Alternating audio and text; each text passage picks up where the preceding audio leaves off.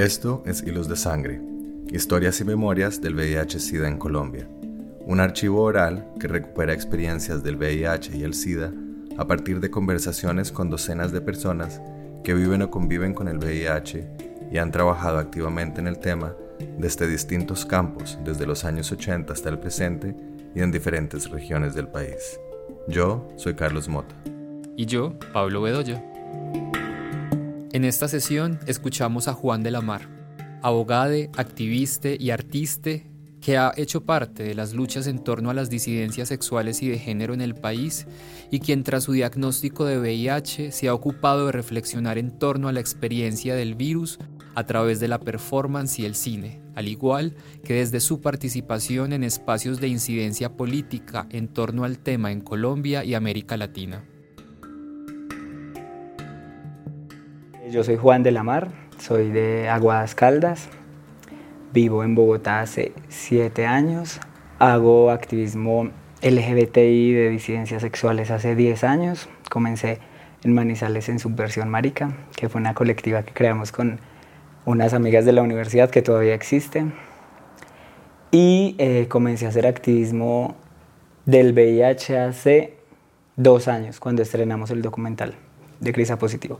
Me diagnosticaron hace cinco, pero empecé a hacer, o sea, hice activismo sobre el tema hace tres años, cuando me diagnosticaron, en mayo del 2017, porque antes eh, con amigues de la colectiva hemos hablado, porque hay varios que viven también con VIH, y nos pasaba que en verdad no creíamos que, o sea, no creíamos que estuviera cercano a nosotros, como que teníamos una política de vida y de vivencia de la sexualidad muy eh, libre, muy emancipada y creíamos que éramos inmunes, es lo que yo, pues como lo que podemos ahora decir. Entonces, no trabajamos el tema de la colectiva, en el activismo, luego yo trabajé acá en Mujeres al Borde, tampoco lo trabajamos, y cuando me diagnosticaron, fue cuando, o sea, cuando tuve la conciencia de, de todo lo que implicaba, de todas las implicaciones médicas, sociales, tal, del estigma, y, y, después con la vivencia, con lo difícil que me dio, pues con lo duro que me dio, con la ausencia de representación, luego cuando decidí hacer el documental, ahí fue cuando empecé como a, a, a cuestionarme, a buscar información, a no encontrarla, como a preguntarme por qué no la encontraba. Y ahí ya empecé como a, como a, ¿sí? a cuestionarme más sobre el tema y como a interesarme más y a acercarme más.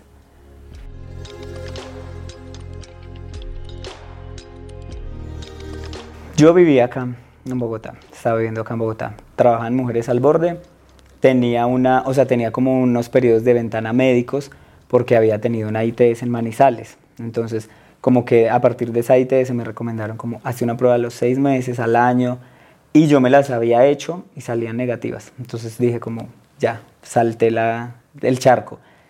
Y eh, me, hice una, me hice un examen de rutina porque yo no comía en ese momento nada de carne pero tenía control sobre si tenía anemia, cómo, cómo funcionaba mi organismo. Entonces me hice un examen de rutina y salió positivo. Y ahí fue como cuando dije como, ¿qué onda esto? Porque pues me dio muy duro, así como súper fuerte, todo el, el, tema médico, el trato médico, el, este hecho que te incorporen en, un, en una parte como especial del sistema de salud, que tengas que cumplir todas esas citas, o sea, que cambie tan radicalmente tu vida médicamente, o más bien a raíz del poder médico sobre decirte que tienes un diagnóstico, uff. O sea, para mí fue muy duro, muy duro. Entonces ahí lo que empecé a hacer fue como cumplir el tratamiento, me deprimí un montón, o sea, fue devastador, para mí fue devastador. Justo en ese tiempo salí de Mujeres al Borde y ahí me retiré del activismo como un año, un año y medio. Claro, el contexto era ese, era Bogotá, año 2017. Como en un ejercicio de activismo que yo hacía en ese momento que me parecía pues que era como importante, que trabajaba con personas disidentes sexuales, había decidido dedicarme a eso y, y ahí como paré todo, como hice un, una pausa de un año y medio.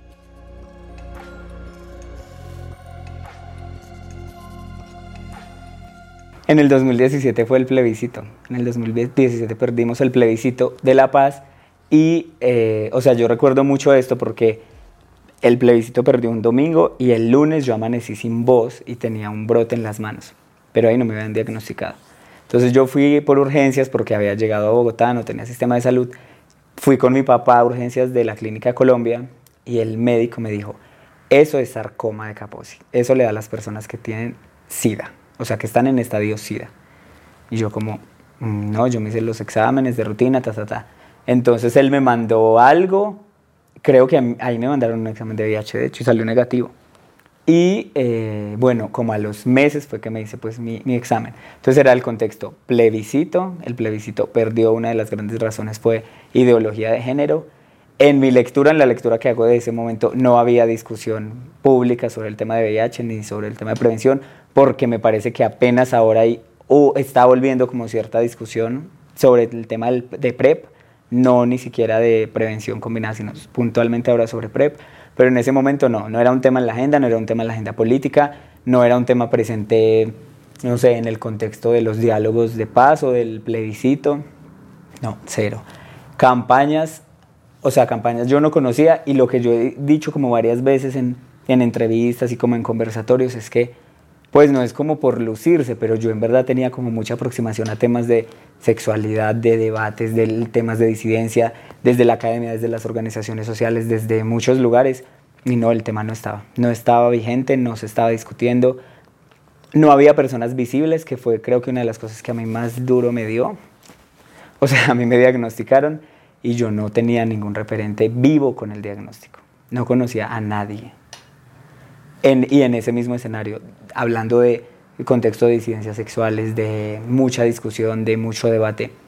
Habíamos estado en el Festival de Disidencias Sexuales y de Género, que lo hicimos con muchas organizaciones sociales, terminó siendo un evento muy institucional, pero el nacimiento de ese festival fue muy comunitario, ahí no se habló de VIH. El Festival de Disidencias fue en el 2015, por ahí, 14, 15. Ahí no se habló de VIH. Eh, con Mujeres al Borde tenía la posibilidad de participar en eventos nacionales, latinoamericanos, ya de un lado más feminista, transfeminista, no se hablaba de VIH. Tenía cercanía con los, como con la agenda trans, con la red comunitaria, la red distrital de hombres trans, no se hablaba de VIH. Entonces, como que creo que en ese contexto no, en ese momento no, no se hablaba.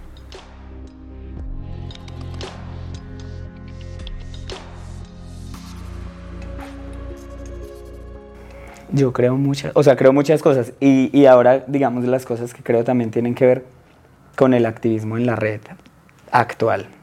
O sea, yo ahora hago parte de la red latinoamericana de jóvenes que viven con VIH y llevo tres años en la red.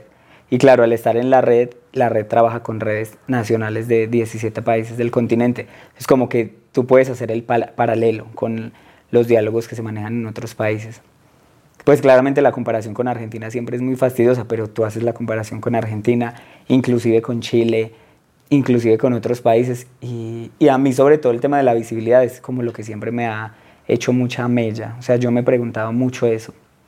Y me lo preguntaba inconscientemente cuando me diagnosticaron. Luego cuando decidí hacer el documental en la escuela de cine era como mi, mi argumento. O sea, como quiero hacer este documental porque no encuentro referentes y quiero preguntarme en el proceso de investigación del documental por qué no hay referentes o qué referentes hay que yo no conozco y luego encontrar ese vacío narrativo, que es un vacío de representación, que es un vacío de creación de pues de referentes, pero también como de una posibilidad vital. Entonces, claramente creo que tiene que ver con el conflicto, o sea, ya luego articulando y uniendo piezas, eh, no sé, yo crecí en Aguadas, que es un, pueblo que estuvo muy atravesado por el conflicto. Los panfletos decían maricas, idosas, putas, travestis, como eso estaba ahí. No sé, inclusive después yo viví en Soacha después del diagnóstico, ese año después, y los panfletos todavía decían eso, los que repartían en Soacha, y Soacha está allí a una hora. Como eso ha estado muy presente en el conflicto, como, claro, como referencia negativa, y, y, luego yo creo que es muy difícil hacerse visible si te han desplazado por eso, por ejemplo.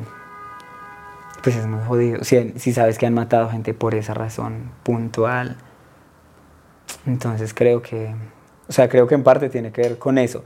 En otra parte no sé, o sea, en otra parte me lo sigo preguntando, porque, porque también es como un hueco tremendo, es un como tremendo histórico. Claramente en un momento se habló mucho cuando la gente se estaba muriendo, que yo no había nacido. Yo nací en el 93, entonces esa parte no la recuerdo. Luego, desde que yo tengo conciencia y tengo recuerdos, nunca lo escuché presente en la agenda urgente, vital. Digo ahora que como que es como si se estuviera volviendo a hablar, porque claro, ahora el tema del PREP hace que sea, que sea diferente y además el tema del PREP es como moderno y tiene algo como de cool y a la gente le da como cierto estatus, entonces ya ahora vuelve de otra manera. Y, y bueno, pues yo también creo que, que finalmente los cambios que empieza a generar a pocos, pues hablar de ciertos temas, hablar, poner en la agenda más temas de aborto, de derechos sexuales y reproductivos, los avances en, los, en la comunidad de disidencias sexuales, también hace que haya un espaciecito para de pronto hablar un poco más, diría yo.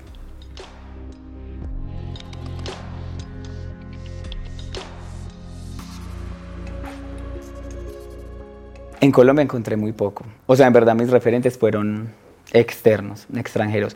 Pues en Colombia encontré la película que hizo Luis Ospina, que de hecho nunca fui capaz de vérmela, pero yo sabía que existía. Entonces, sobre, Lorenzo, sobre Lorenzo, claro. Entonces yo sabía que existía, ¿no? Eh, también los libros de Fernando Molano, pues claro. No, es que aquí en Colombia al inicio, no, no, aquí en Colombia al, al inicio no. O sea, lo que yo encontré era de otros países, y yo luego claramente sí encontré cosas que se habían hecho antes, pero yo no me las, o sea, no me las cruzaba. Y preguntándole a la gente, preguntándole a Google, preguntándole a, a personas, no. No las, no las encontraba. Como de...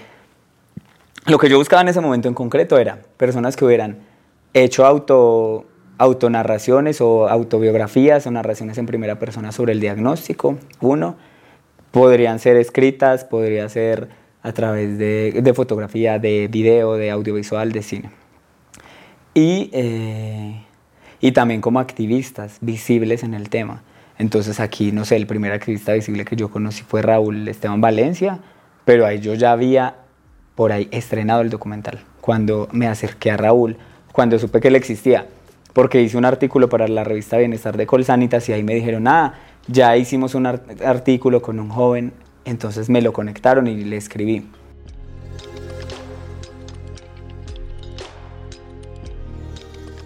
Yo creo, y yo, lo, o sea, de hecho lo escribí, era como parte de los textos del, documental que no, el, que no se había actualizado, que no se había actualizado como la imagen, ¿sí? como la representación.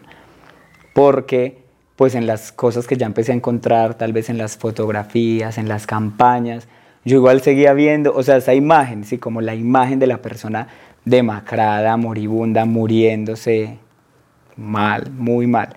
Entonces como que para mí esa imagen igual seguía muy presente. Y cuando yo empecé a hacer el, claro, la investigación del documental era audiovisual, sobre todo, y, narrativa. Pero claro, hablarle a la gente del tema también era de alguna manera una investigación. Entonces yo lo hago visible ante la gente de la escuela, mi familia ya sabía, pero, pero claro, como escuchar la respuesta de la gente, escuchar los argumentos, las mismas profesoras, los profesores. A mí me dio clase Diego García y él era amigo de Lorenzo. Entonces, la primera vez que yo lo conté en la escuela era en una clase de Diego. Y cuando yo lo conté, él se quedó así y como que luego uf, le dio como un shock y luego empezó como a suavizarlo. Él me dijo, yo conocí a Lorenzo, o sea, muchos amigos míos murieron en esa época, como yo sé de lo que tú estás hablando. Pero él me preguntaba, pero ahora cómo está, ahora cómo funciona el sistema médico, ahora cómo funciona el medicamento, cómo funciona el tratamiento. Entonces, como empezar a, compartirle a la gente y a contarle pues muchos temas médicos, pero también como explicar en cierto sentido para darles tranquilidad, me, pues me daba esa sensación que la gente no había actualizado ese imaginario. Aún, por ejemplo, muy, muy cercano, mi mamá y mi hermana son enfermeras y ellas tenían ese, esa imagen muy arraigada y ella, o sea, y son enfermeras y yo luego le decía a mi hermana como, pero tú estudiaste en la universidad sobre el, año 2010, ¿qué te enseñaron sobre VIH? No, nada, o sea, como que ella me decía, lo que sé, lo sé por ti, porque hemos leído, porque yo les empiezo a mandar textos, como a explicar indetectable en qué consiste todo el tema. Pero para ellas era, o sea, para mi mamá era toda la gente que ya vio morir en Aguadas y los casos más terribles que siempre piensa la gente pues, del área médica, ¿no? como el, caso así de la persona que le dio meningitis y tal, terrible.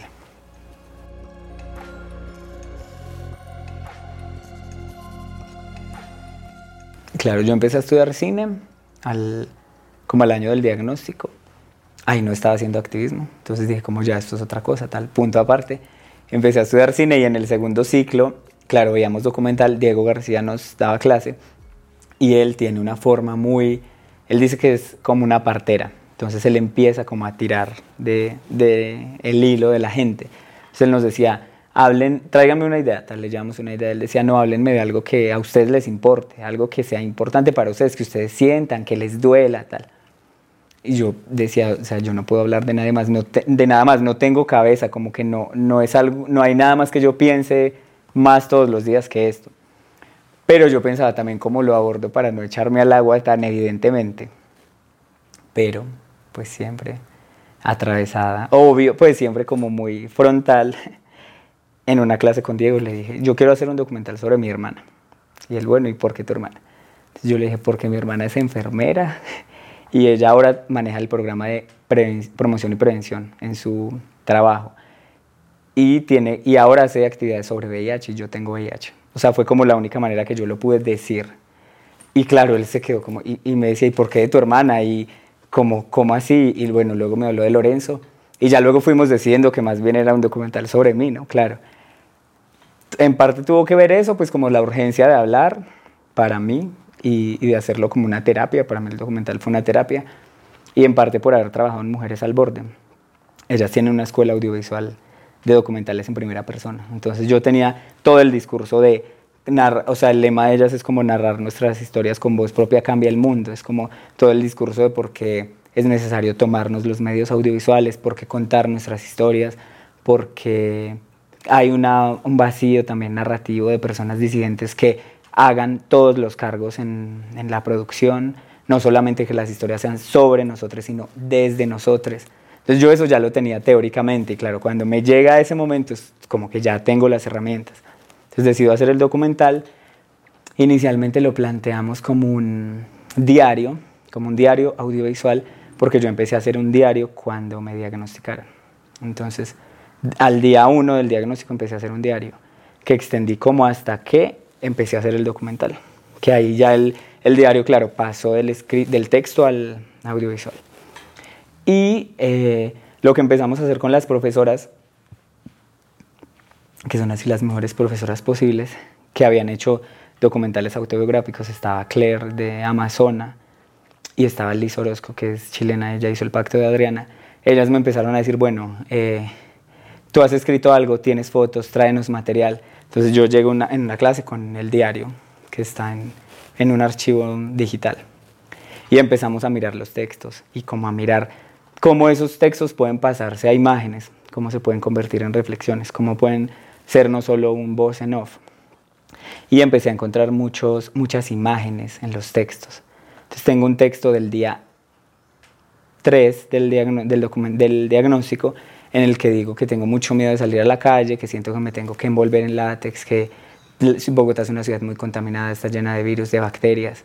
Entonces tenía un grupo de trabajo muy chévere, de mis amigas además, y yo empecé a decirles, bueno, yo he hecho algo así como performance, algo así hemos hecho en la colectiva, entonces hagamos una intervención. O sea, me envuelven en látex y salimos a la calle así. Veamos, como era todo experimental. Entonces, por ejemplo, ese texto se lo incorporamos con envolverme en látex y caminar en un simulacro de evacuación por la 72. Súper interesante. Y, y, después los otros textos, claro, como que fuimos buscando las imágenes y decimos incluir a mi familia, que no quería ser parte del documental, y viajar a Pereira, hablar con mi mamá y mi, con mi mamá, con mi hermana hice, era una tarea, entonces le dije, tengo que hacer una entrevista para la materia de narrativa. Entonces ella se conecta a Zoom, está en pijama, y yo le preguntaba, y todo, ella me lo respondía, pero ella estaba en el celular lavando la ropa de noche. Y las preguntas eran claro, eran muy incisivas, como, entonces tú crees que me dio VIH por mi culpa, y tú crees que no sé qué, y mi hermana es una persona muy suelta, pues ella es muy directa. Entonces ella me decía, sí, claro, ¿por qué más? por irte a marchar sin ropa, claro, que no sé qué. Entonces, claro, esa, esa entrevista fue la que quedó en el documental. Pues algunas partes, ¿no? las menos violentas. Con mi mamá fuimos, grabamos en Pereira, con mi papá grabamos acá en Bogotá. Y luego eh, hicimos como, un, pues como una escaleta, como que fuimos decidiendo cómo poner, pero el documental no tenía fin. O sea, tenía el nombre, que es de gris a positivo, porque en la escuela, así como cuando nos preguntaban de qué es la historia, de qué van a hablar, una vez yo les conté que un médico me había dicho, era un dermatólogo. Entonces él me dijo, era un control, ¿no? Entonces él me dijo, bueno, eh, aplíquese bloqueador solar, siempre y crema corporal. Entonces yo le digo, sí, sí, yo siempre me aplico. Y me dice, sí, porque es que a ustedes la piel se les empieza a poner como gris. Y yo me quedé estampillado. Y yo, sí, bueno, ok. Y salí como a llorar en la calle como una pobre marica, pues cerca de acá, en verdad. Como que yo decía, o sea, que, que a nivel de, de inhumanidad. ¿En ustedes era quién? Era muy despectivo la gente que vive con VIH. A ustedes, la piel se les empieza a poner como gris. Y yo, claro, eso no tiene sentido, nunca. Pero a mí, o sea, a mí me traumó porque yo no quería que se me notara. Entonces yo, cuando me, o sea, tengo esta imagen en el espejo y yo como me, miraba mucho, si, si, no me veía como más flaco y me miraba mucho la piel. Claro, la piel no se puede poner gris, pero yo me miraba mucho si no cambiaba de color, que es algo que de hecho ahora me parece muy bacano, pero en ese momento yo decía como, no, qué gonorrea, perdón.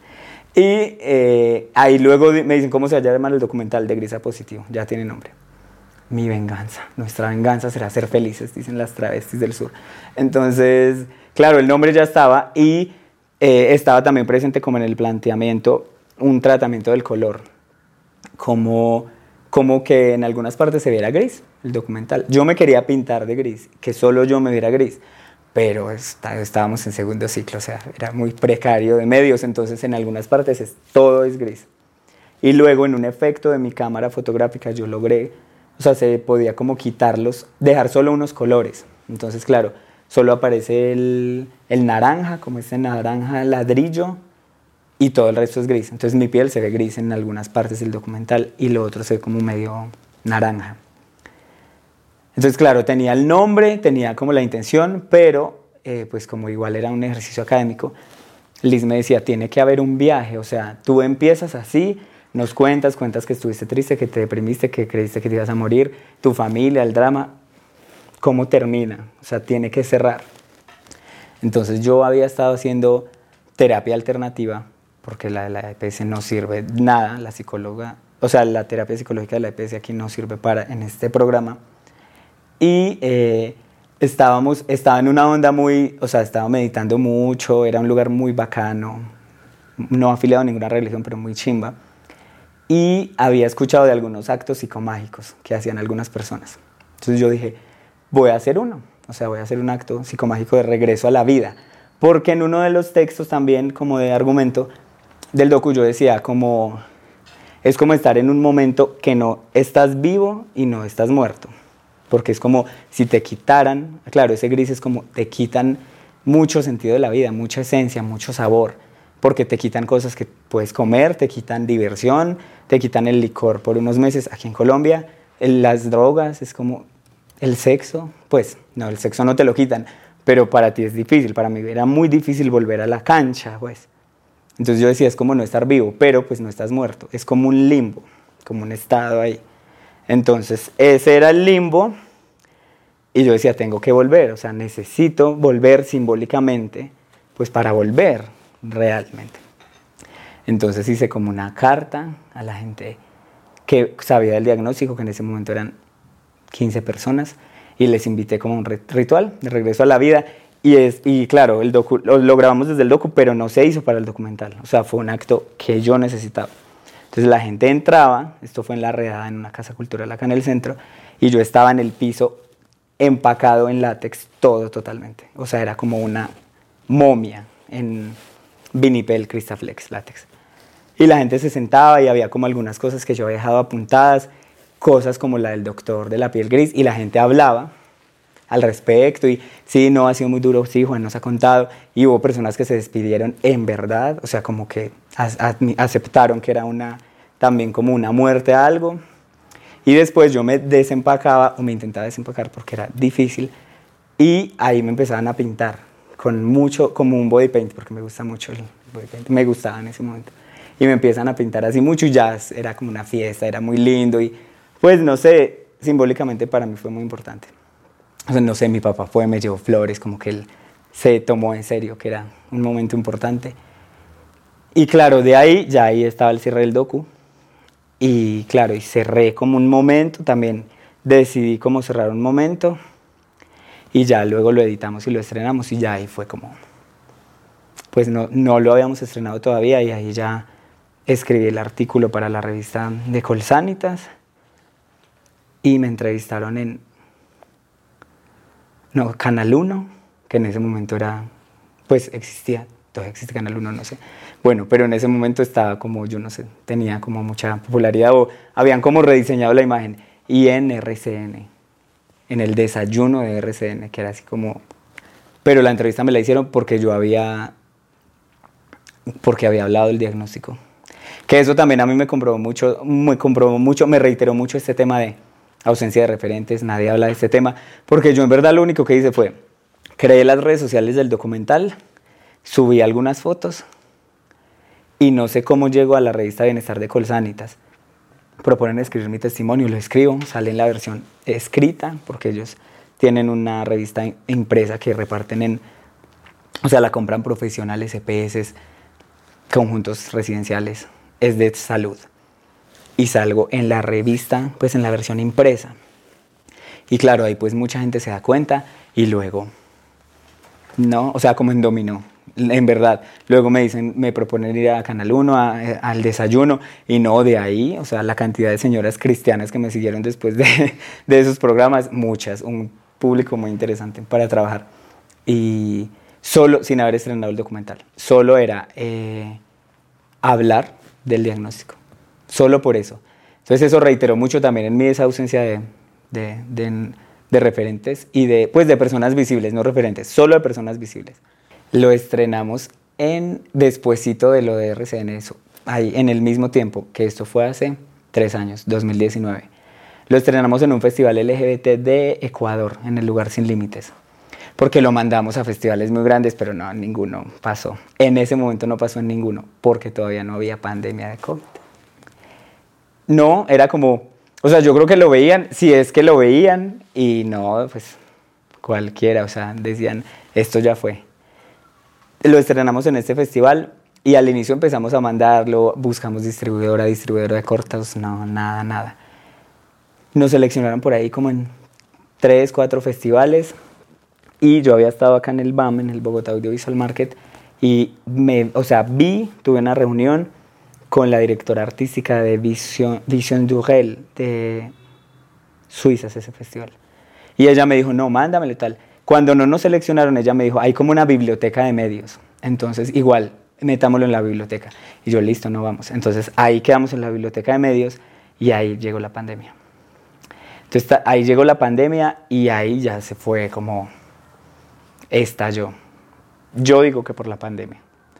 Porque de alguna manera tuvo o sea, tuvo vigencia el tema al inicio, había muchas preguntas y había como había comparaciones que hacían al inicio muy ramplonas, pero el tema igual, como que estaba en agenda. Y la gente empatizaba un montón con el tema del encierro, del látex, de, del encierro, pues porque estábamos encerrados en todo el mundo. Entonces había un puente, la gente, pues creo yo, y por eso lo seleccionaban. Y ya de ahí ese año lo seleccionaron en muchísimos festivales.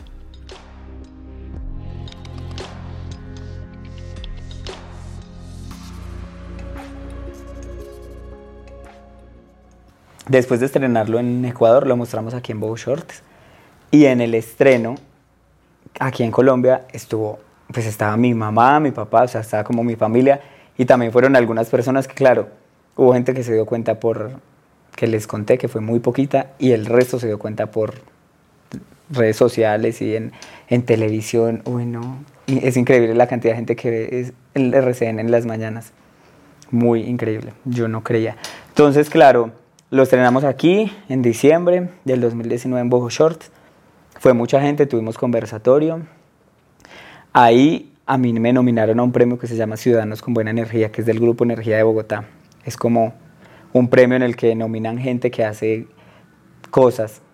Lo estrenamos ahí, estaba como toda mi familia me nominaron a este premio de Ciudadanos con Buena Energía y claro, este premio lo que hacía era visibilizar liderazgos como en la ciudad, que pues lo mismo, o sea, yo lo único que había, pues claro, yo sé que es difícil, puede ser relevante, pero yo solamente había hecho el artículo y había hecho el documental. Me nominaron a ese premio, por nominarme a ese premio me entrevistaron en radios, en muchas radios, en Radio Santa Fe, así en muchas radios. Eh, en esa época fue lo de los canales de televisión.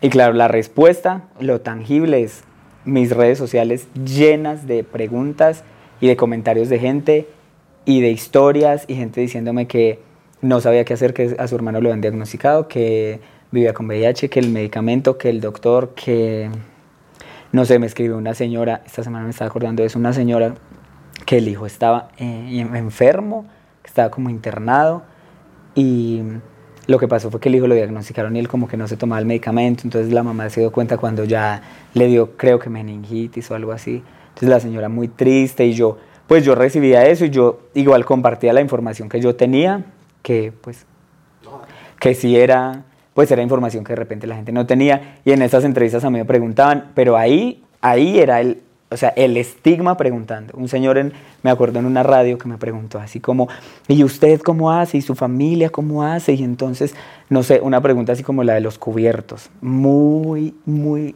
pesado. Pero yo lo que hacía era como, no, es que ahora la ciencia ha avanzado y ta, ta, ta, y les explicaba el VIH, el SIDA, la carga viral, la indetectable. Y entonces yo a la gente igual, pues, que me preguntaba, le decía esto.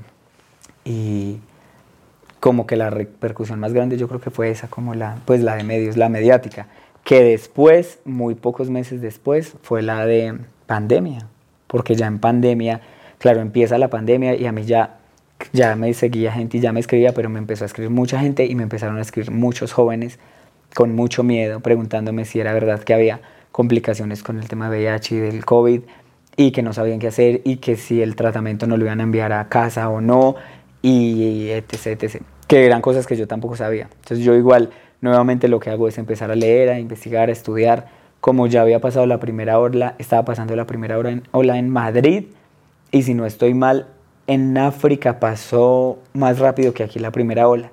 Entonces ya tenían unos datos al menos estadísticos. No había como comprobación estadística que tuvieras mayores afectaciones, no había un número diferenciado de muertes, entonces yo esa era la información que le compartía a la gente en ese momento y también la que compartía en los festivales, porque nos eh, invitaban a festivales y todo era virtual. Entonces hacían conversatorios virtuales y aquí en Colombia estuvimos como en, o sea, de 50 festivales, aquí yo creo que por ahí en 25. En, desde, pues no sé, en cortos el Pogo Shorts es grande, pero luego en festivales en ciudades, en Villa de Leyva, en Sogamoso, en, en Cali, en Medellín, y ahí también igual le hacían preguntas y ahí las preguntas las enlazaban mucho VIH y COVID y yo igual compartía la información que, pues, que había aprendido, que leía, que preguntaba a otra gente, como del, del estreno. Lo alcanzamos a mostrar presencial en Florencia, en Florencia Caquetá, en la Unidad Amazonía, y en la cárcel de mujeres de Cartagena, que fue la mejor proyección que hemos tenido el documental. Fue, no, marica, o sea, fue muy, muy brutal y de ahí virtual en muchos espacios.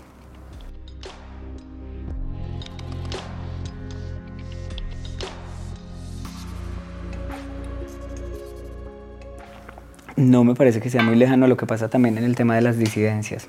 Porque yo, claro, lo, cuando yo digo que dejé de hacer activismo por ese año y medio, fue porque el documental me, pues, me trajo nuevamente a hacer activismo. Entonces, ya ahí eh, con el documental y en los festivales, igual lo que yo encuentro es mucho desconocimiento y también pues full estigma y lo mostramos también en muchos festivales LGBTI de disidencias sexuales queer y también era como claro como encontrarte con gente que esto fue bueno que me dijera hubo alguien que hizo un documental sobre ese tema y tú sabes de este proyecto que están haciendo en tal parte y conoces a tal artista entonces por los festivales me enlacé con mucha gente primero de externa que interna. Yo aquí en Colombia, en verdad, con la gente que me he enlazado es porque ya como que, no sé, o por algún artículo que escribo, entonces me referencian a alguien más, o luego cuando entro a la red latinoamericana J entonces me hablan de la gente que había estado en la red o que estaba todavía de aquí. Y ahí ya empiezo, claramente, pues yo encuentro a alguien, veo a alguien y yo le escribo como, hey, mira, yo estoy haciendo esto, qué chévere lo que estás haciendo, hagamos algo, mm, te mando mi documental, me, me mandas lo que estás escribiendo, sí, como hagamos algo. Entonces encuentro también como el, el, el, vacío, pues, de referente y el, no, y el estigma, pues, y la desinformación, son, son como muy pesados. Pero también en el, en el tema de activismos de disidencias, porque también yo conocí a mucha gente de esos activismos que empezó a buscarme de nuevo o con la que empecé a hablar de nuevo. Y que, claro, entonces tenían algún evento y me empezaron a invitar o que empezamos a hablar también de cómo lo podíamos entrelazar, enlazar. Y he tenido conversaciones con amigas feministas de aquí de Colombia que, claro, tenemos la, una conversación y luego me dicen, pero Marica, ¿por qué no estamos hablando de estos temas? O, pero ¿y qué pasa con el VIH en las, no sé, en los hombres trans, en las mujeres lesbianas? Y también claramente, o sea, he acompañado hombres trans, mujeres lesbianas que reciben su diagnóstico y, sé como toda la dificultad que hay. Luego me encuentro también, por supuesto, con muchos activistas que ya conocía, que vivían con el virus y luego cuando yo lo empecé a hablar, me decían muy por debajo de cuerda, como, ay, mira, yo también vivo con VIH, pero, pero yo no, pues no activo desde ahí, no, a mí no me interesa. O cuando tenían una situación como muy puntual me preguntaban. Y ahí también, o sea, ahí también, sí, como que me confirmaba un montón de cosas, pero pues sí, igual, yo les respondía. Y luego ya en este tema que yo decía como él está volviendo o está teniendo cierta, cierta conversación ahora, ya hay algunos que han decidido hacerse visibles y entonces estamos haciendo cosas en conjunto, como que eso también ha pasado.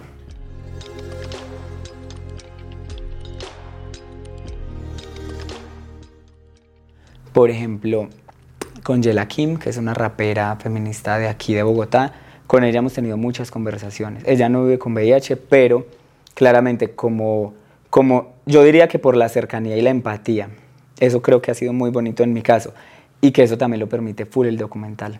Es por, pues como por ser tan íntimo y tan cercano, entonces la gente hace mucho como un proceso de, sí, como que se hace muchas preguntas, me las hace y de repente me las hace y dice como, yo no sé si esto sea muy indiscreto, pero, y si yo tuve sexo con alguien y pasó esto, pero, y si el condón no sé qué, pero, y, y pues muchas preguntas y luego ya como que, como que la gente piensa mucho sobre sus propias prácticas sexuales, tal hace estas preguntas, pero también se empiezan como a construir otros diálogos. Entonces con Yela, por ejemplo, lo que hemos hablado, ella ha participado en actividades de la red, ha hecho talleres en la red de temas como interseccionalidad, feminismo, tal, activismo. Eh, con Maura Alzate también, que tú conoces a Maura, y en este momento ella decidió empezar a hablar un poco del tema, pero con Maura hablamos de esto desde hace mucho, desde que yo me hice visible. Eh, hace no mucho conocí una eh, una mujer de acá de Bogotá que hace asistencia sexual a personas discapacitadas y con ella como que tuve una conversación que creo que es de las conversaciones más cercanas en términos de lo que pasa, de cómo atraviesa la experiencia, porque yo también me empiezo a hacer como muchas preguntas ya como en términos teóricos también y activistas y empiezo a leer mucho y empiezo a hacer como estas comparaciones y digo, bueno, ¿por qué?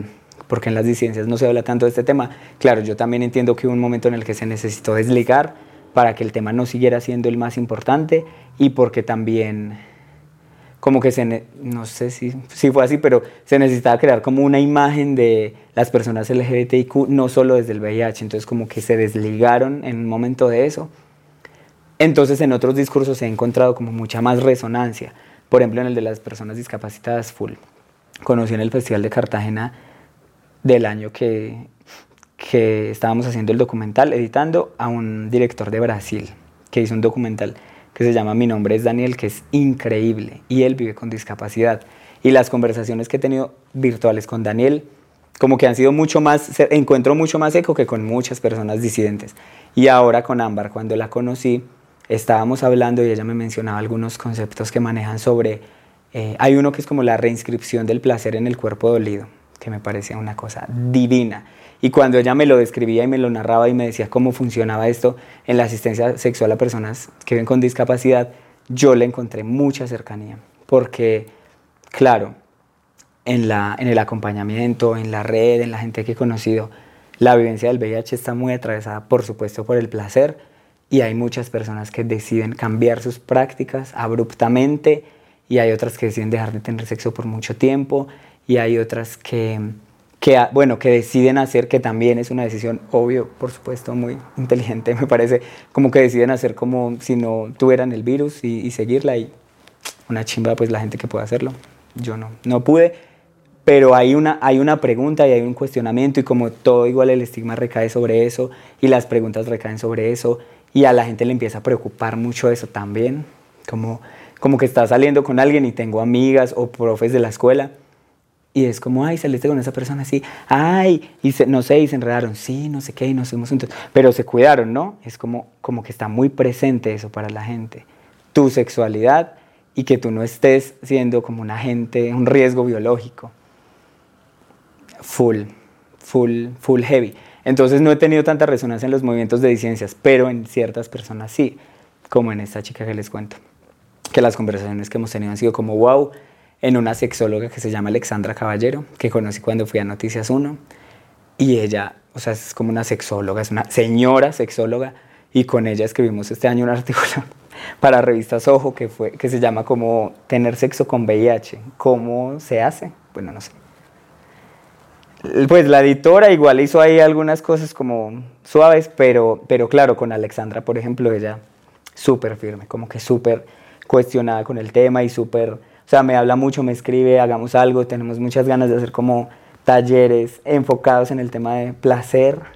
O sea, yo en el momento que sale el documental hablaba mucho de Sí, no sé, la narración, la ausencia de referentes, y la gente lo que sufre y la tristeza, listo, bueno, todo bien. Luego COVID, ya es COVID, COVID, COVID, COVID. En este momento yo hablo mucho de placer, o sea, cada vez que puedo, como que ese es el tema en el que ahora estoy así como, como pensándomela mucho.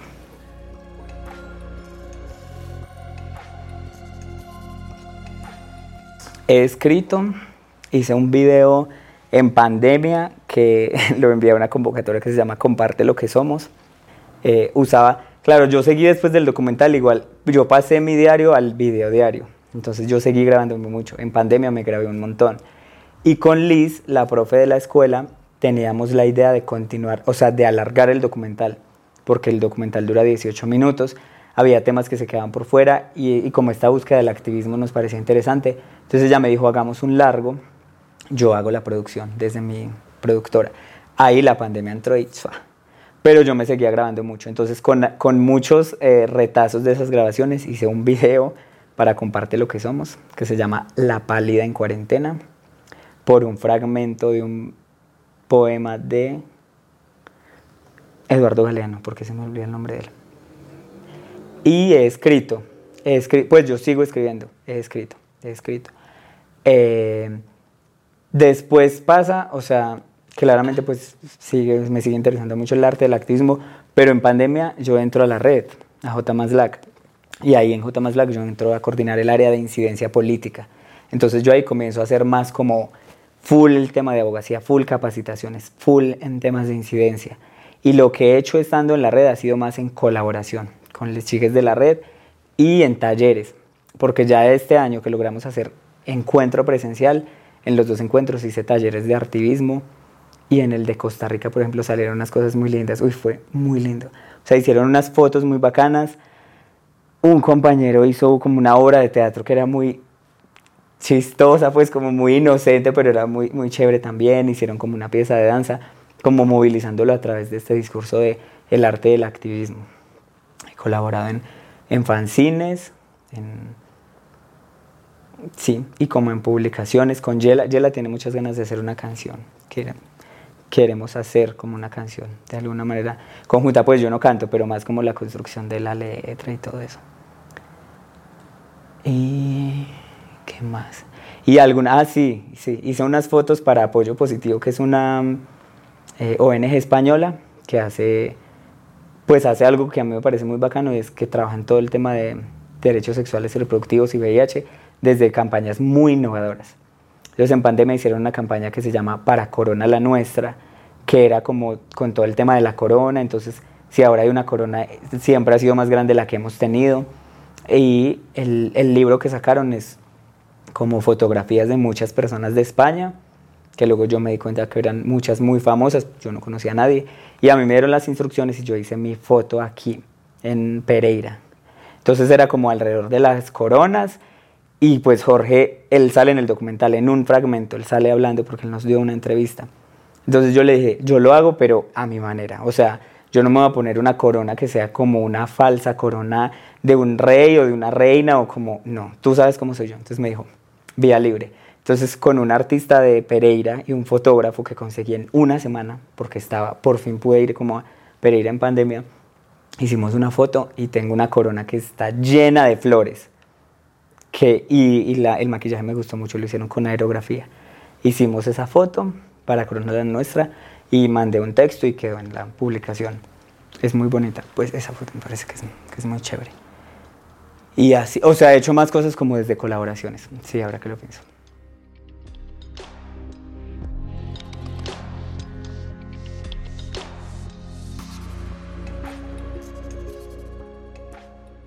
Como en esta exploración de referentes, yo encuentro una referente que se llama Mariana Iacono, que es argentina, y encuentro los textos que ella ha escrito, entonces claro, como que es, es, esto. Aquí pues no encuentro nada, nadie está hablando como del tema, y encuentro un texto de Mariana que dice como las personas con VIH tenemos derecho a tener sexo sin condón. Entonces yo digo como, ah, hay gente que está hablando de otras cosas. Entonces le escribo a Mariana porque soy una fan enamorada entonces le escribo a Mariana, empiezo a hablar mucho con ella, ella nos da una entrevista para el documental, le mando el documental, empiezo ahí como a hablar con ella y ella me dice, únete a la red. J más que es una red que ella creó hace 11 años. Es la red latinoamericana de jóvenes y adolescentes que viven con VIH. Yo pregunto de aquí en Colombia hay una red, pero no me dan respuesta de la red de aquí de Colombia en ese momento. Entonces yo me vinculé a la latinoamericana. O sea, yo pregunté, ¿dependen una de la otra? ¿Puedo entrar a la latinoamericana? No entra. Entonces entré me postulé al cargo de coordinación de comunicaciones porque estaba en la época del documental, no quedé. Y abrieron como al mes la convocatoria de coordinación de incidencia política. Y como yo había mandado mi hoja de vida, pues el H que coordinó la red, coordinamos la red por estos años, me dijo, tú tienes el perfil de incidencia, tú has trabajado en organizaciones, tú estudiaste derecho, pues. Y me postulé, no, o sea, no entendiendo muy bien como, pues como muchas cosas, me seleccionaron y ahí comencé a trabajar, comencé a trabajar con J. Maslac. Empezamos a ejecutar un proyecto de la Red Global de Jóvenes Viviendo con VIH, Y+, y era el primer proyecto, era una capacitación en incidencia política. La hicimos virtual, había jóvenes de 14 países de la región, fue muy, muy bonita, fue muy chévere. Y ahí empecé en la red e hice esta capacitación y ya luego, claro, al año siguiente, que fue el segundo año de pandemia, o sea, el año pasado, eh, ahí hicimos el segundo nivel de incidencia política, que ya tenía muchos otros talleres y yo ahí lo que hice fue como, o sea, en los primeros meses como estar aprendiendo, yo ahí lo que hice fue ingresar los temas que me interesaban. Entonces en el segundo de formación había taller de interseccionalidad, de derechos de personas trans, de activismo, de muchos temas. Y empecé ya a trabajar como con los, los jóvenes que habían estado en el taller de los países, acompañarles en temas, en, no sé, de la defensora de los habitantes en Costa Rica se retiró del mecanismo coordinador país, que es como una mesa que coordina la distribución del recurso en VIH y ta, ta, ta. Entonces acompañar el compa de Costa Rica a, hacer todas las denuncias y la movilización por el retiro de la defensora de los habitantes. En Argentina estaban en la discusión de la ley de identidad de género, entonces acompañar la red de Argentina en toda la, pues el soporte y en los debates de la ley. En Chile estaban en, la, en elecciones, entonces había como bueno, en elecciones y en constituyente y toda la movida, entonces había como unos espacios abiertos donde, donde iban a hablar de temas de salud, entonces acompañarles a hacer como esa demanda en el tema. Y claro, los temas que empiezan a ser vigentes en la red en ese momento estaba el COVID, pero entonces era el acceso a tratamiento, no solo el acceso a tratamiento, sino la divulgación de campañas de indetectable igual intransmisible, lucha por reducción de estigma y discriminación. Y ahí conozco mujeres viviendo con VIH que empieza a ser como una o sea, como una agenda en la que me, pues, como que empiezo a, a, colaborar mucho con ellas y a meterles mucho impulso, porque lo que tú decías ahora, ya esto ya es otro universo totalmente. Entonces, en los proyectos no solamente hay personas de la comunidad LGBT, por ejemplo, eso ya es como otra cosa. Em, las mujeres que, jóvenes que ven con VIH, pues muchas son heterosexuales, cis heterosexuales, otra cosa. Las personas trans que hay tal. ¿Por qué? Es una agenda muy masculina. el VIH. Y yo nunca había trabajado con tantos hombres en mi vida, ni lo esperaba hacer. Entonces, claro, como que yo encuentro este escenario y yo digo, bueno, no, aquí hay cosas que están haciendo falta hablar y hay cruces que me parece que es importante empezar a hacer. Entonces, con las compañeras, digamos, con Mariana, que es feminista, ya empezamos a tener más discusiones, me comparte textos, me presenta a otras compañeras. Y la red hace parte de un proyecto muy grande que trabajan 10 países de la, 11 países de la región, 10 redes regionales. Y hay personas viviendo con VIH y de las llamadas poblaciones clave. Usuarios de drogas, trabajadoras sexuales, trans y HCH. Entonces ya es, también ya es otra cosa. O sea, es otra cosa, es otra negociación con estas personas de esta población. Yo coordinaba el área de ciencia política, pero empiezo a coordinar la red porque no se habían podido hacer las asambleas. Entonces ya ahí sí empiezo a hacer como intervención directa sobre la forma de contratación, las personas que se vinculaban, la vinculación de más compañeras, de personas trans, y ahí ya los debates empiezan a cambiar necesariamente y afortunadamente. Y en este proyecto regional, pues lo que hacemos es como posicionar las voces de los jóvenes porque pues es una agenda muy masculina y también es muy adultocentrista. Entonces, la gente que hay en ese, liderando ese proyecto son activistas que llevan 20 años trabajando VIH, o sea, desde los 80 algunos y otros desde los 90. Entonces es una disputa interna de poder y una disputa también externa por visibilizar con agencias de cooperación, por elevar como estas demandas, por conseguir colaboración, Trabajamos con ONUCIDA, con UNFPA, con EUECLACRO eh, y en los países, bueno, pues como con, con cooperantes. Eh, y este año pudimos hacer las dos asambleas presenciales, que es como el escenario de relevo de liderazgos de la red. Yo cumplo 30 años en un mes, o sea, yo salgo de la red porque tenemos una política de edad y pues pudimos hacer las asambleas presenciales y si no, o sea, ya fue, ya es otro nivel de, de muchas cosas muy lindas, de esta sensación de, pues, de encontrarte con otras personas, de, de empezar a cambiar mucho las, las demandas. Creo que de estas asambleas es que a mí me, me nace como este tema de hablar ahora del placer, porque obviamente estando ahí como que era un tema ya del que, del que hablábamos de otra manera.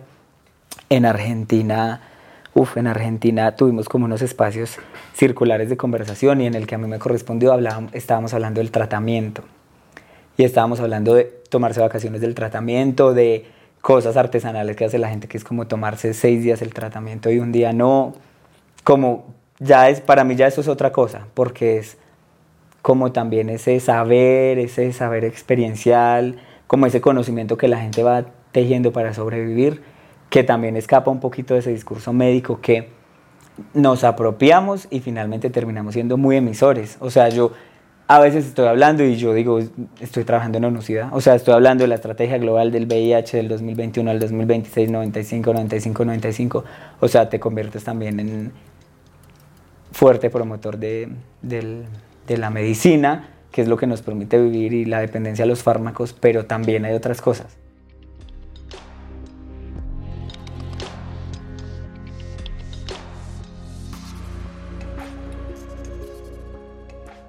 No, pues el discurso del placer básicamente, o sea, como yo lo hablo, es las personas ya, o sea, ponen toda esta carga que les estaba diciendo ahora, la carga moral sobre nuestras corporalidades, al tener esa visibilidad. Entonces, también los médicos nos ponen una responsabilidad sobre el, la salud sexual del el mundo, que es como, ¿por qué? Pero bueno, tú te lo están diciendo, tú te lo crees, tú dices, bueno, sí voy a ser un paciente juicioso. Entonces, es como también preguntarse por por las, por las formas del placer, por cómo dejamos de vivir el placer y como me decía, como lo hablaba con Ámbar, cómo reincorporamos el placer a este momento vital, cómo, cómo lo dialogamos también con las parejas, cómo llegamos a negociaciones con las parejas, cómo llegamos a negociaciones con nosotros, de cuándo contar, cuándo no contar, cuándo usar condón, cuándo no usarlo. Pues como de una vivencia del placer que igual a mí me parece chévere porque porque tú tienes también otro nivel de conciencia y tú puedes decidir. Es como, decido hacerlo sin condón, sí, y me dio gonorrea, pues bueno, me dio gonorrea, voy y me inyecto, pero es como la vida tiene que seguir, que era como no lo pensaba antes y es como no lo piensa mucha gente. Ahí sí lo localizo, aquí en Colombia. O sea, a mí las preguntas que me hacen los, los jóvenes de aquí de Colombia son como, estamos muy mal. O sea, en la asamblea había una compañera de Toribío, sí, de Toribío, que estábamos en estos espacios circulares y dijo, yo estoy muy contenta porque anoche me tomé una cerveza y fumé, y yo siempre había querido fumar. Y entonces yo sabía ya de qué estaba hablando, la gente de Argentina no tanto. Y yo, ay, ¿y por qué? ¿No, no tomabas hace mucho? No, desde que me diagnosticaron, hace cuatro años, porque los médicos me dicen que no puedo tomar. Es como, o sea, una persona, pues la gente puede vivir sin tomar si es abstemia, pero si es algo que a una persona le gusta, eso no es vida, eso no es placer, no es como un buen vivir. Como Alexandra la sexóloga lo dice en una palabra italiana que no recuerdo, que es como la la traducción es como la vida que se goza, o sea, como la vida que se disfruta. Es esa vida de enfermo que los médicos te colocan y que tú no conoces a nadie para conversarlo, o sea, eso no es vida que se disfrute. Pues tú puedes vivir sin tomar perfectamente, sin consumir nada perfectamente, pero si es por una obligación, porque el médico te está diciendo, y además es algo que es absurdamente incierto, es como el medicamento ha avanzado un montón, no tomamos ese mismo veneno que se tomaba antes, porque a la gente hay que tenerla viviendo tan maluco. Entonces, cuando yo hablo del placer me refiero como a eso, pues es como vivir, pero también, claro, como poder compartir la información y ver cómo eso le transforma la vida a la gente, que termina pasando. Pues porque ya ese día, o sea, en serio estaba feliz y, y fumé, que siempre lo había querido hacer. Y yo, ¿cómo te sentiste? No, pues una chimba, es que después de haberlo dejado hacer tanto tiempo, y yo le dije, ¿por qué lo hiciste? Pues porque toda la gente lo estaba haciendo, o sea, éramos 50 jóvenes que viven con VIH. Es como si ella vio que lo estaba haciendo otra, que no se había muerto ahí mismo. Es como, como seguirlo hablando y hablarlo desde otros lugares.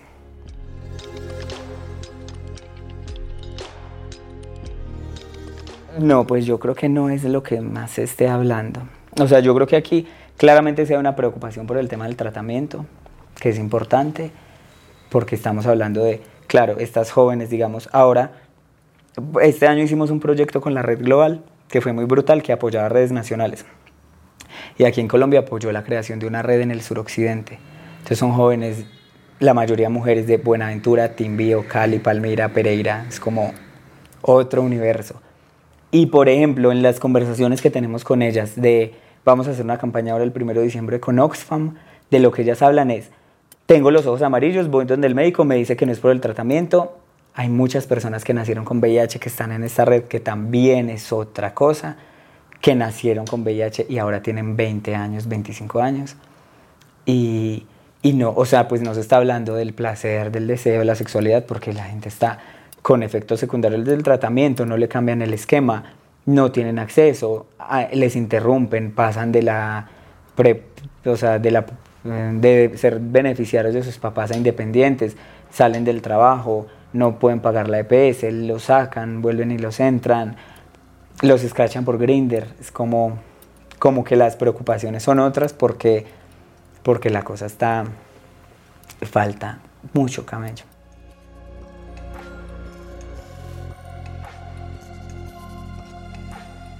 Yo sitúo a Colombia en este discurso latinoamericano y en toda, como los, digamos, avances en el discurso, pero también en el tema de acceso a tratamiento, de campañas, de, pues de muchos temas respecto al VIH.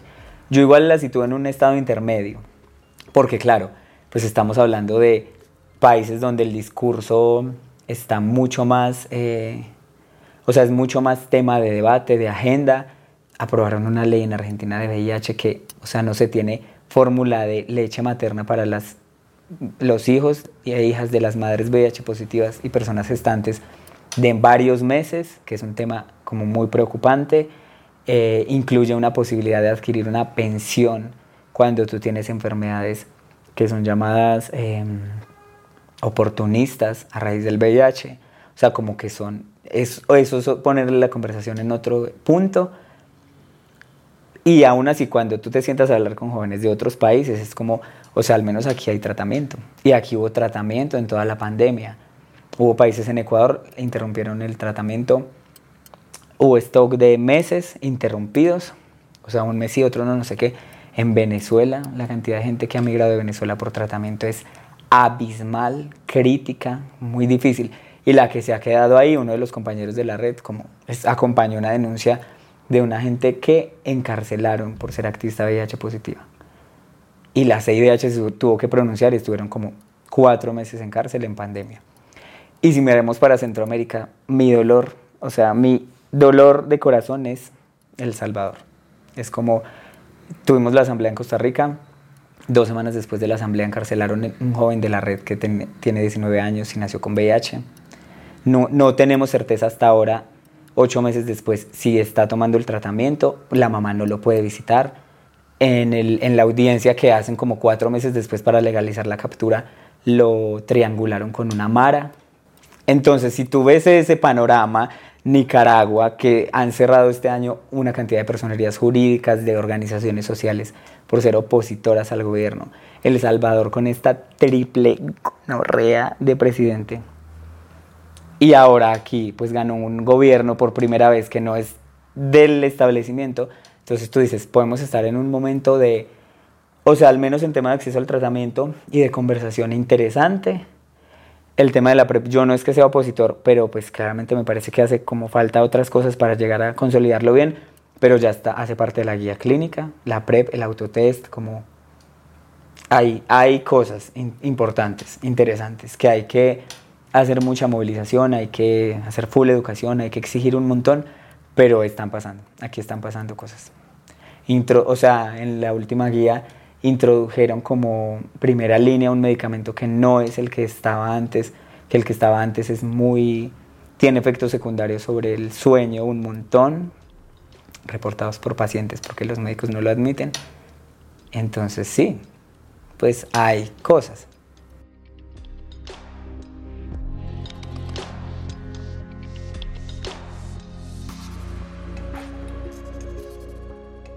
O sea, me parece complicado y me parece preocupante que al hablar de prevención combinada solo se hable de PrEP, porque la prevención combinada es como una, un abanico muy grande de estrategias que no solamente están encaminadas a detener el VIH o detener la epidemia del VIH, que es lo que mucha gente piensa o como veo yo que lo están encaminando en términos pues de salud pública, sino que también la prevención combinada está encaminada a reducir los niveles de estigma y discriminación, la violencia de género, porque las personas que ya vivimos con VIH también hacemos parte como de estas acciones. Entonces, que se enfoque prevención combinada solamente en PrEP y que sea enfocada como solamente en prevenir la transmisión, o sea, me parece que es complicado. Y me parece que es delicado porque lo que eso genera o lo que yo veo que eso genera es, aquí en Colombia se hizo un piloto y este piloto benefició hombres que tienen sexo con hombres, sobre todo de un nivel socioeconómico y de un nivel también como em, educativo, o sea, como que las personas que benefició muy puntualmente, tanto PrEP, el piloto, como la estrategia comunicativa que lo acompañó, está muy focalizada en un segmento muy concreto de la población. Y de ahí hacia abajo, pues la gente ni sabe qué es, ni, ni, ni sabe ni le interesa y, y, mucha como que no, no se vio ah, como beneficiada por este piloto y luego pues en los efectos es como las personas que, que continúan exponiéndose más o, o, poniéndose en riesgo.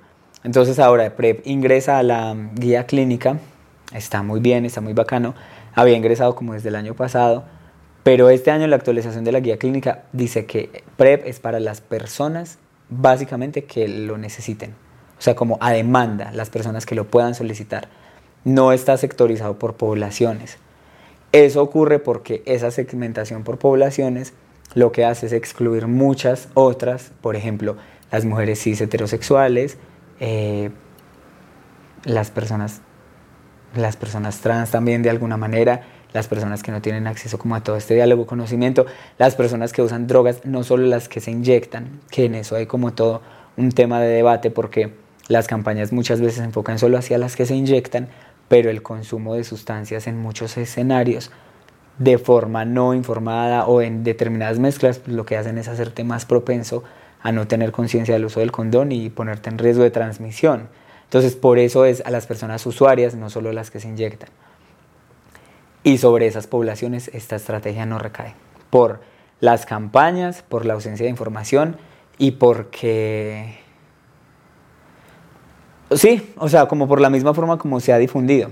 Ya luego en la práctica, pues yo estoy como, como en desacuerdo es porque a las personas que benefician o que se están beneficiando son las que tienen acceso al conocimiento nuevamente, que pues son los hombres que tienen sexo con hombres de un estrato social determinado y que tienen un acceso también educativo determinado. Entonces, pues obviamente a mí me parece que es una estrategia que funciona muy bien y ha funcionado muy bien, pero es necesario que se democratice, diría yo, como que se, pues que se ponga en discusión y que se ponga el acceso y que sea posible acceder, porque también a pesar que la guía clínica diga esto, la gente va y lo solicita y le dicen no, porque usted no es de las poblaciones clave.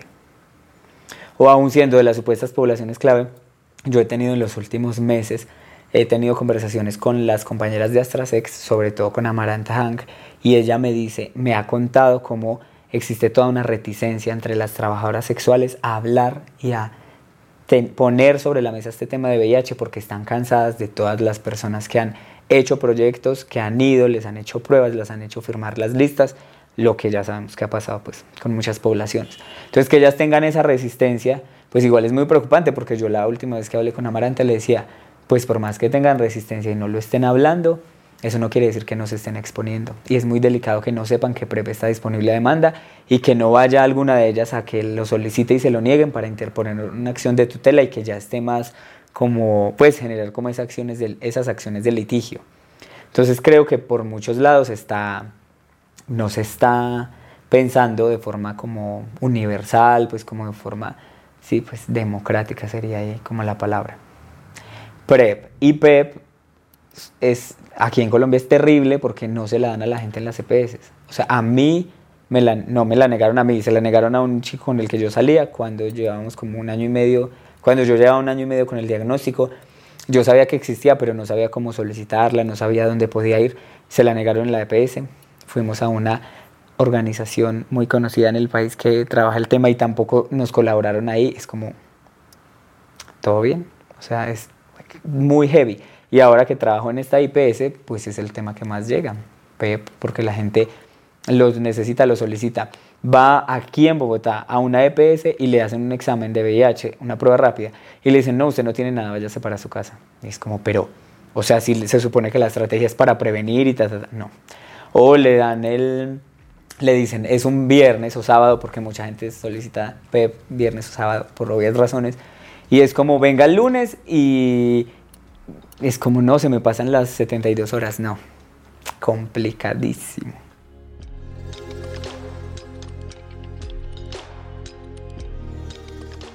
O sea, yo igual creo que lo estamos haciendo. Yo soy una persona muy optimista, en verdad.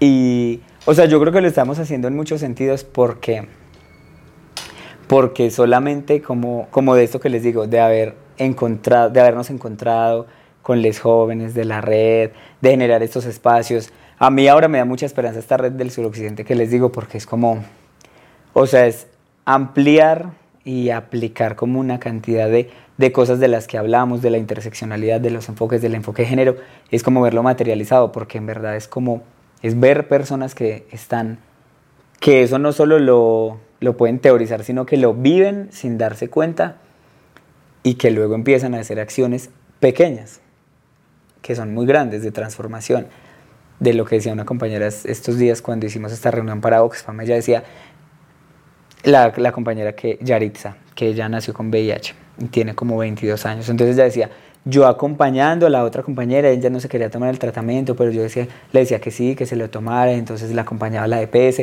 y la otra compañera que le escondía el tratamiento al marido porque era traqueto, que es como realidades colombianas pero ella decía, pero ha sido ese acompañamiento. Y la otra decía, el acompañamiento de la familia, porque si mi familia no me hubiera acompañado, no, pues yo qué hubiera hecho y ta, ta, ta.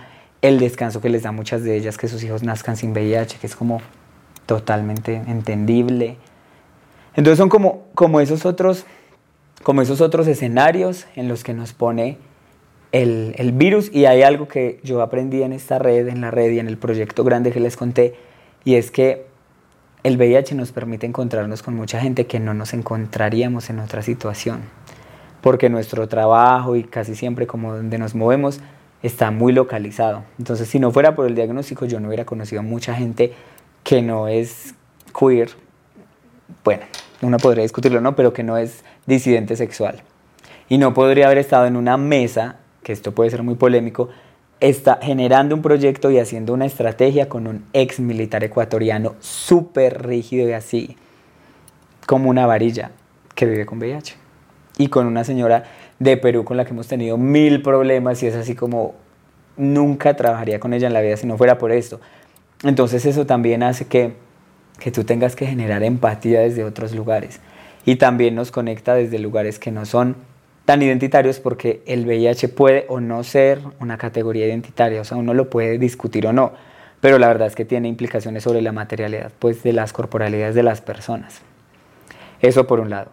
Por otro, a mí ahora lo que les estaba diciendo del color, a mí me gusta, o sea, a mí me gusta como verme con otras personas y alguna vez lo estábamos hablando con unas compas de la red y sentir que de alguna manera somos como, o sea, que somos una especie de cyborgs también, porque nuestro, yo lo escribía en un texto como nuestros organismos están formados ya en un alto porcentaje por, otros, por otras sustancias, o sea, somos un porcentaje de medicamentos, eso está en las células, en el sabor de la saliva, en el sudor, en, en todo está, es inevitable. Como dice una gran, un gran, gran poeta de Ecuador que se llama Andrea Alejandro, que es así como, y tiene un texto, es un trans, eh, un hombre, pues una persona trans masculina afrodescendiente ecuatoriana, y dice como, tengo el virus en, y hace una lista, como tengo el virus en los pensamientos, en, los, en el pelo malo, tengo el virus en, la, en, el, en el reloj de mi habitación, en, en el café, el virus se escurre desde el café, como, pues como que de alguna manera está en, en todas partes, no solo el virus, sino el tratamiento. Entonces, a mí, para mí ahora eso también es muy interesante. A mí ahora eso me interesa mucho. Como, como, como sentir que somos menos humanos de repente. Porque, pues porque sí, como somos otra cosa y, y también las preguntas que nos hacemos y, y como esta lógica y la lógica de relación. En otro, otra vez, una vez, otra vez en un conversatorio yo decía que, que me gustaba pensar que los mensajes o que esto, estas campañas o como que esto que se nos ocurría fuera retroviral, como el mismo virus porque el virus es muy interesante. Es, ahora que trabajo con médicos, como que yo veo lo apasionante que les parece, es como, o sea, es un retrovirus, la capacidad de multiplicación que tiene es impresionante, como, como que es muy teso, el virus es reteso.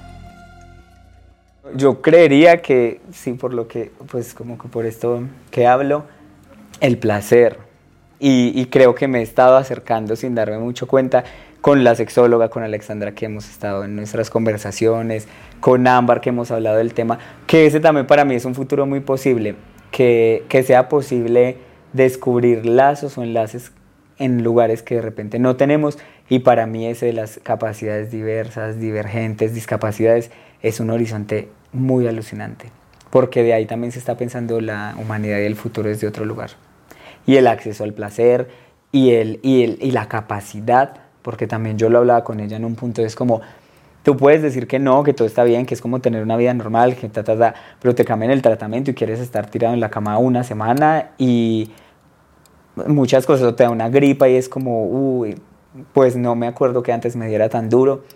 Es diferente, lo quieras o no, o sea, como que yo creo que parte también de, de vivirlo es aceptarlo, es diferente, entonces como que con estos otros enlaces y con esta otra gente, como que yo veo que yo no lo veo. Eso lo, esto lo dice Susie Shock. Como no queremos ser más esta humanidad, como yo me reivindico mucho desde ese lugar, como para qué queremos ser parte de esta humanidad que está tan mal y que ha destruido la casa grande, el planeta y todo, y las otras personas. Como de repente que nos independicemos y decidamos ser una república independiente y no ser más esta humanidad.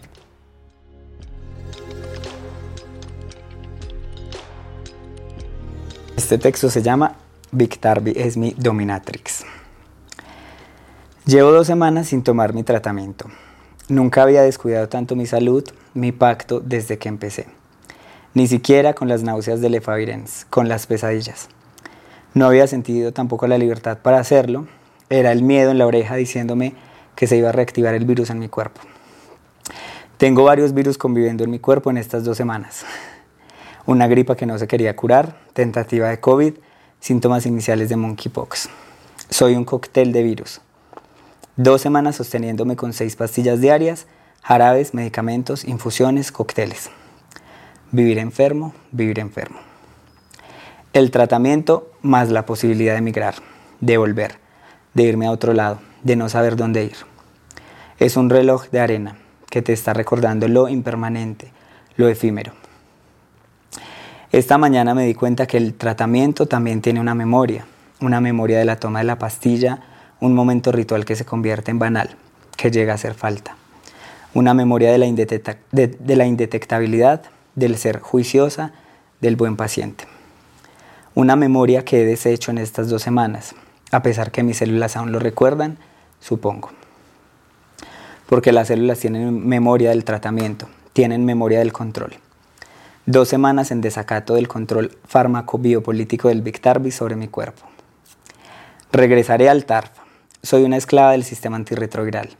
El TARF es mi dominatrix. Me somete, me hace sentir segura, me subyuga, pone reglas, la hora, los, la fecha, los límites, con qué y qué puedo tomar ¿Cuándo y dónde?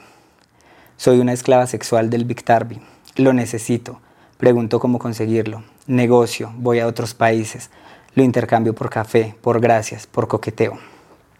El TARF es mi dominatrix y al tiempo mi heroína. Me garantiza un estatus, una estabilidad, una tranquilidad. Migraría por él. Una angustia, unas ansias, un descanso, un viaje.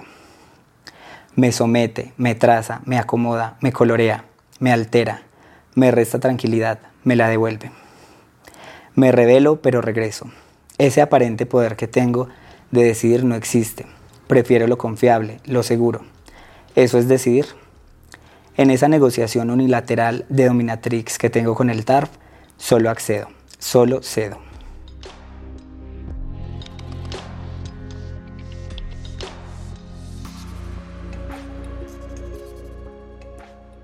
abro comillas, te mandamos a la B, la B de buenos perdedores. A ver si ahí aprendes a celebrar los goles. Esta es una frase de Sara Heaven, de la canción de la luna. Nos mandaron a la B a festejar los goles. Estamos en la B. Nosotros, cuerpa colectiva positiva, estamos en la B. Mi familia hace una rifa mundialista para saber quién gana en Qatar. Me da igual, no vamos a ser nosotros porque no podemos ir y da igual que veamos los partidos en familia, con amigues, en la casa, soles o con esa pareja, con esa guacha, ese guacho que creemos que no va a tener miedo de las sidosas. No importa quién gane.